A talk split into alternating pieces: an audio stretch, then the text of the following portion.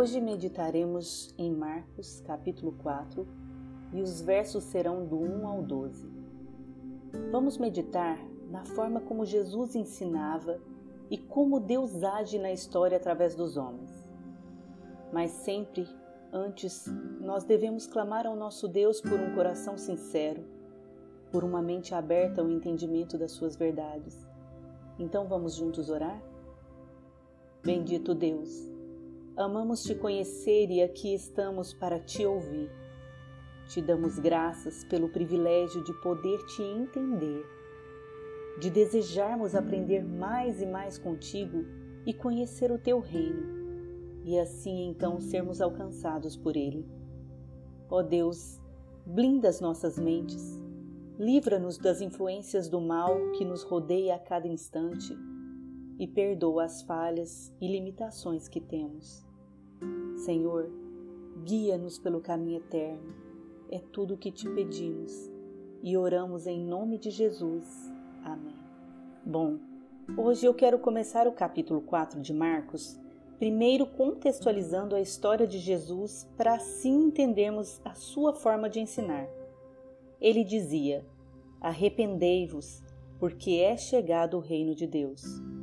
Foi assim que o Senhor Jesus começou o seu ministério depois de ser batizado por João Batista. Mas o que acontece é que o reino messiânico que os judeus esperavam era um reino político e militar.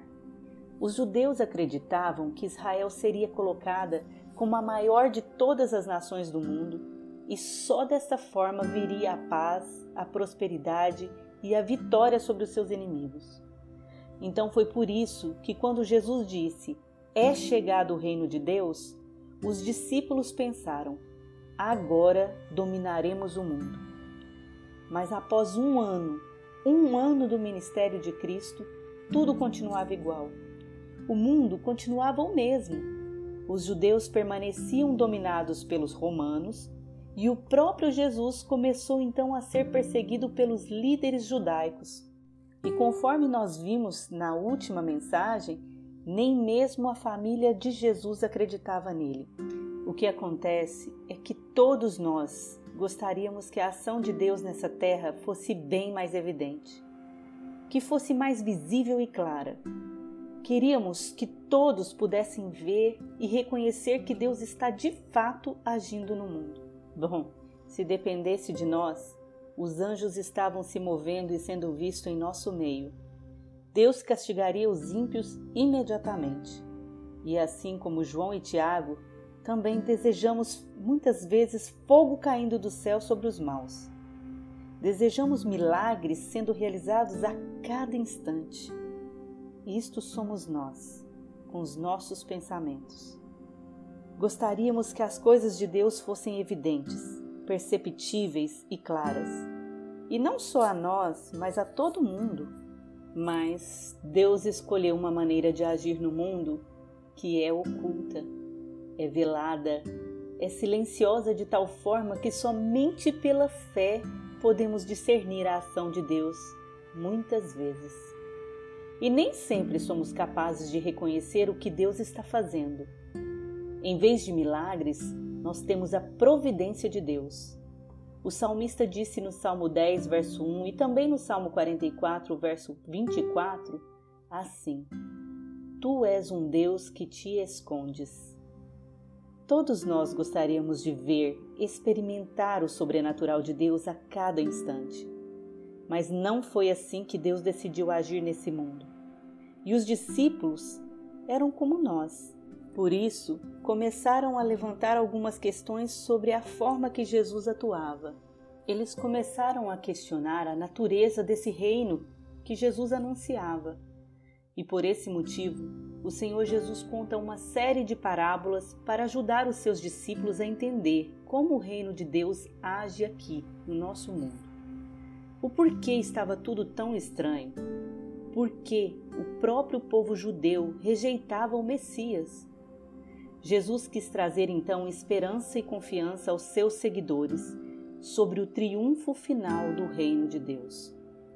Então Marcos registrou para nós quatro parábolas que Jesus conta sobre esse mesmo assunto, que foi o assunto que ele abordou lá no episódio com a sua família, sobre as pessoas que fazem ou farão parte do reino de Deus.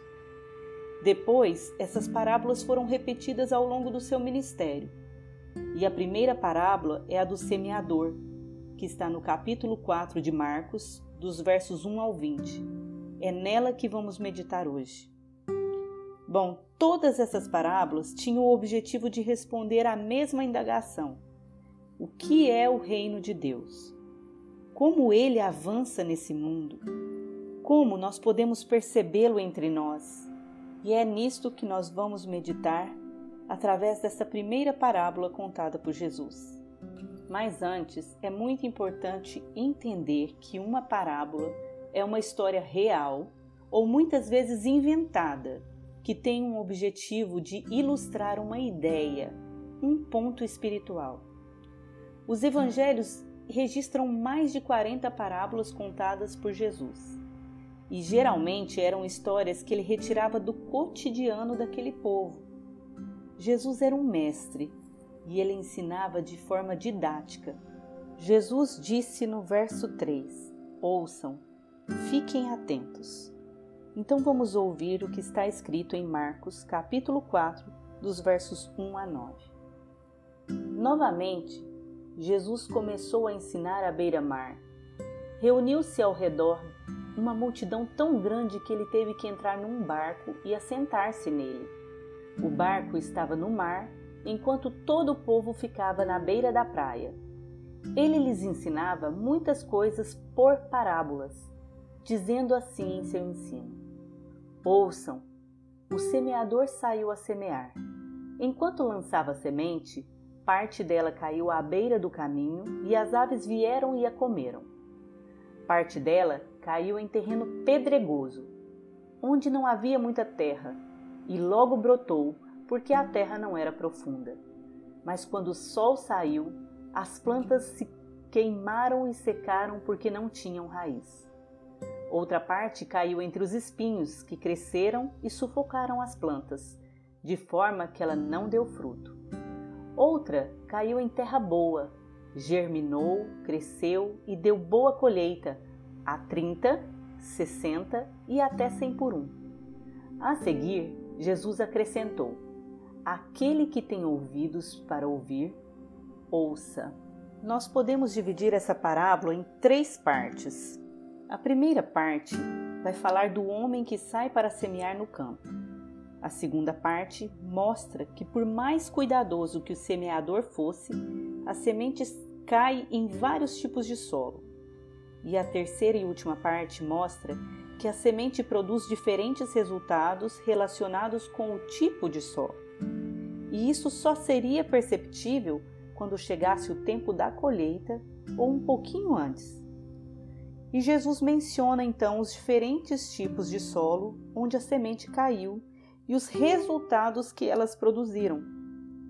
Essa história contada por Jesus era completamente compreensível para aquele povo que estava ali o ouvindo, porque a Palestina era uma sociedade agrícola então, no verso 4, nós lemos que a semente caiu primeiramente à beira do caminho. E essas sementes ficaram expostas, e por isso as aves a comeram. No Evangelho de Lucas, ele acrescenta que as pessoas pisaram nessas sementes. Desta forma, elas nem chegaram a nascer, morreram ali mesmo. No verso 5 e 6, Jesus diz que parte da semente caiu em solo rochoso um solo que, apesar de ter a terra aparente, logo abaixo vem pedras. A semente até nasceu, mas quando o sol veio, por não ter umidade, ela ressecou e morreu. O terceiro solo havia espinhos. Está no verso 7. Ou seja, não foi tirada toda a erva daninha da terra, e quando foram crescendo as sementes, junto com os matos com os espinhos, sufocou aquela planta e ela não deu frutos. Imagino que a multidão e os discípulos a essa altura ficavam se perguntando o que Jesus quer dizer com essa história. Mas enfim, o último solo mencionado pelo Senhor Jesus foi o solo bom e fértil. Está no versículo 8. Diz ali que a semente deu frutos e cresceu, produzindo a 30, a 60 e a 100 por um. Bom, a terra boa não tinha espinhos, não tinha pedras e era uma terra pronta para receber a semente. Mas ainda assim, algumas produziram mais do que outras. E Jesus termina essa lição dizendo: Quem tem ouvidos para ouvir, ouçam. Ou seja, quem tem discernimento, preste atenção nessas palavras. Então Jesus para por aqui, não diz mais nada para a multidão. Mas quando Jesus ficou só, alguns que ficaram fizeram perguntas a ele. E a pergunta é a seguinte: Por que que o Senhor está falando em parábolas? É como se dissessem: Até esse momento o Senhor ensinou, o Senhor curou e também purificou. Por que que agora o Senhor nesse momento só está falando por parábolas? E o que de fato o Senhor quer dizer com essa história? Qual que é o significado dela? O bem da verdade é que nenhum deles entenderam o que o Senhor Jesus quis dizer com a história do semeador. Aí Jesus, no verso 10 até o 12, responde a pergunta dos discípulos sobre o motivo de ele ensinar por meio de parábolas. Bom, a pergunta não veio do círculo dos doze apóstolos, mas das pessoas que o seguiam. E essa pergunta veio no momento em que Jesus ficou sozinho. Vemos isso escrito no verso 10. Observa comigo o que está escrito. Quando Jesus ficou só, os que estavam junto dele, com os doze, o interrogaram a respeito das parábolas. Então, no verso 11 e 12, Jesus lhes respondeu: A vós outro vos é dado conhecer o mistério do reino de Deus, mas os de fora tudo se ensina por meio de parábolas, para que vendo vejam e não percebam, e ouvindo ouçam e não entendam, para que não venham a converter-se e haja perdão para eles. O reino de Deus, a presença dele aqui nesse mundo e a maneira como ele funciona não é perceptível ao mundo. O mundo não vê o reino de Deus. O mundo não reconhece a ação de Deus aqui e por isso, Deus tem que revelar os mistérios do seu reino àqueles que são seus. E esta revelação Deus não dá a todo mundo. Deus dá apenas aos seus escolhidos, ao seu povo, aos seus eleitos, aos que de coração ávido o buscam porque o amam e têm sede de conhecê-lo. Aqueles que duvidam dos homens, mas confiam na palavra dele acima de tudo e essa revelação não é através de sonhos ou de visões, não, mas das explicações que o próprio Jesus dá. Assim como nós vamos ver agora em seguida, ele mesmo vai explicar o significado da parábola. Bom, as parábolas, portanto, têm dois objetivos. O primeiro é esclarecer os mistérios do reino de Deus para aqueles que são de dentro, ou seja, o povo de Deus. Mas ao mesmo tempo, a parábola oculta o significado do reino de Deus àqueles que estão de fora, conforme Jesus mesmo disse no verso 11. Vamos ler. E ele lhes disse: A vocês foi dado o mistério do reino de Deus, mas os que estão de fora, tudo é dito por parábolas.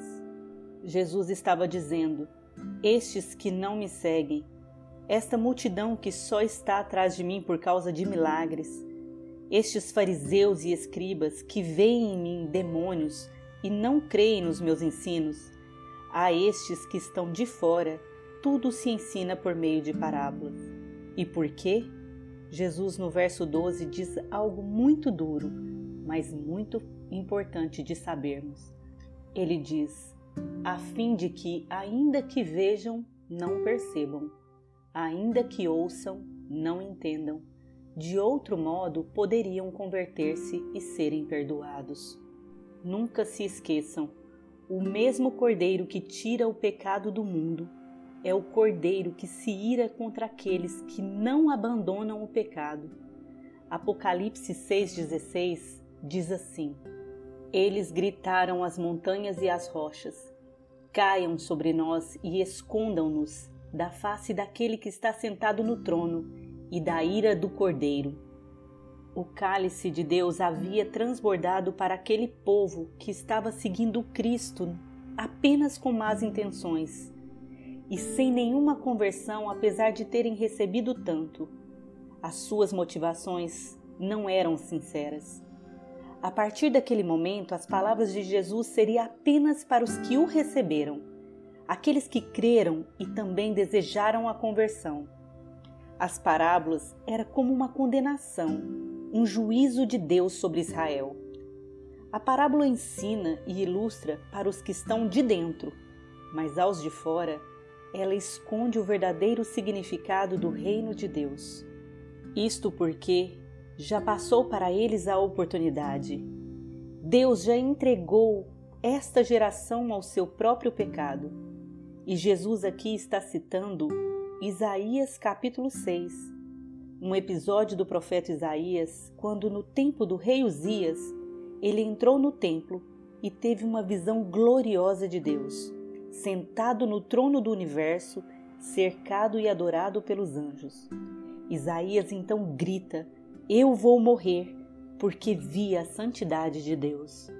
Mas Deus se aproxima dele através de um anjo, purifica o pecado de Isaías e lhe dá uma ordem que está no verso 8. Vamos ler Isaías capítulo 6, dos versos 8 até o 10. Isaías diz: Então ouvi a voz do Senhor conclamando: Quem enviarei? Quem irá por nós? E eu respondi: Eis-me aqui, envia-me. Então Deus disse: Vá e diga a esse povo: estejam sempre ouvindo, mas nunca entendam. Estejam sempre vendo e jamais percebam. Torne insensível o coração desse povo, torne surdo os ouvidos deles e feche os seus olhos. Que eles não vejam com os olhos, não ouçam com os ouvidos e não entendam com o coração, para que não se convertam e sejam curados. Bem, na época de Isaías, a nação de Israel tinha rejeitado a Deus. Eles adoravam ídolos e deuses falsos. Haviam matado os profetas, endureceram seus corações a ponto de quebrarem a lei. E Deus manda o profeta dizer palavras que eles não entenderiam, fazer sinais que eles não enxergariam, porque eram incapazes de perceber por causa da dureza de seus corações a condenação foi certa para aquele povo. E não demorou muito, os assírios do reino do norte invadiu e trouxe destruição à nação. Logo depois veio os babilônicos, e eles levaram cativos e também destruíram o templo construído por Salomão. E aqui nós encontramos Jesus nesse tempo fazendo a mesma coisa, ele ensinando por meio de parábolas, para que, como na época de Isaías, o povo que estava de fora não ouvisse, que eles não seriam capazes de ver e também não compreenderiam, e assim não iriam se arrepender e não se converteriam. Ele não desejava mais salvá-los, e eu creio que isto nos fala do pecado contra o Espírito Santo. Tudo porque os judeus já haviam nesse momento rejeitado a mensagem de Jesus. Os líderes religiosos acusavam Jesus de estar possuído por demônios. As multidões que o seguiam só desejavam milagres, bênçãos e prosperidade. Ali não haveria mais conversão. Em seguida, Jesus explica o sentido da parábola apenas aos que de fato o seguiam com o coração sincero e também disposto à conversão. Então, compreendam o reino de Deus aqui nesse mundo não se manifesta de uma maneira visível, clara, pública. Não é verificável ou demonstrável a todos. Jesus se referiu aos mistérios do reino de Deus. E Deus só revela estes mistérios aos seus escolhidos, aqueles que creem, aqueles que o buscam. Vivemos em um mundo corrupto onde a iniquidade as distorções da verdade crescem de maneira absurda e têm tomado conta da mente da grande maioria. Mas o reino de Deus, o seu domínio nesse mundo, a atuação salvadora e santificadora, esta se move de maneira sutil, misteriosa, invisível e geralmente imperceptível, a não ser aos olhos da fé. E aqueles que não são de dentro jamais compreenderão, nunca verão. Deus entrega pecadores ao seu próprio coração incrédulo e endurecido. E estes, quando ouvem a palavra de Deus, não acreditam nela, ou também não se importam com o que ela diz. Preferem acreditar em contos humanos, biografias escritas por homens e suas filosofias, que quase sempre são manipuladas para obterem mais lucros. E tudo no mundo se tornou como Paulo disse. Está em Romanos capítulo 1, versos 22 a 32. Presta muita atenção no que esse texto nos diz. Paulo diz que os homens, dizendo-se sábios, tornaram-se loucos. E então, em vez de adorarem o Deus glorioso e eterno, fizeram para si próprios ídolos com a forma de homens mortais, de aves, de quadrúpedes e de répteis. Por isso Deus os abandonou a si mesmos, deixando-os entregar-se a toda espécie de perversões dos seus instintos, fazendo até as coisas mais indignas com os próprios corpos uns dos outros. Em vez de aceitarem a verdade de Deus, preferiram a mentira. Honraram e serviram coisas que são criadas em vez do próprio Criador que é louvado eternamente. Amém. Foi por isso que Deus se afastou deles e os deixou fazer todas essas práticas infames. Até as mulheres mudaram o uso natural que Deus destinou ao seu corpo e entregaram-se a práticas sexuais entre si mesmas. E os homens, deixando as relações sexuais normais com mulheres, inflamaram-se em paixões sensuais uns com os outros, homens com homens e recebendo em si mesmos o devido castigo pela sua perversão. Visto terem achado inútil conhecer a Deus, ele deixou-os fazerem tudo o que suas mentes malignas pudessem imaginar. As suas vidas tornaram-se cheias de toda maldade, prostituição, ganância, violência, inveja, assassinatos, disputas, engano e intrigas.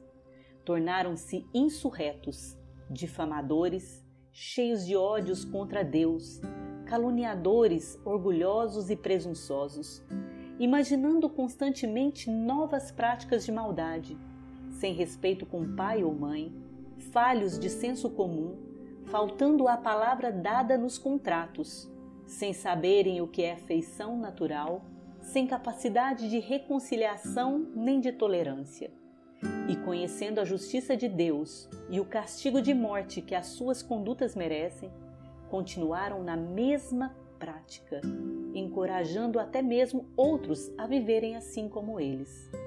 Romanos capítulo 1, versos 22 até 32.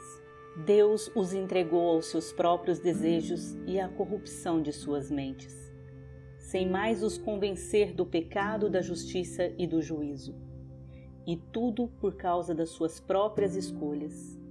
Entendam, Deus jamais obrigará um filho a escolhê-lo. Ninguém jamais conhecerá o céu obrigado. Mas que privilégio tem aqueles que entendem os mistérios do reino de Deus.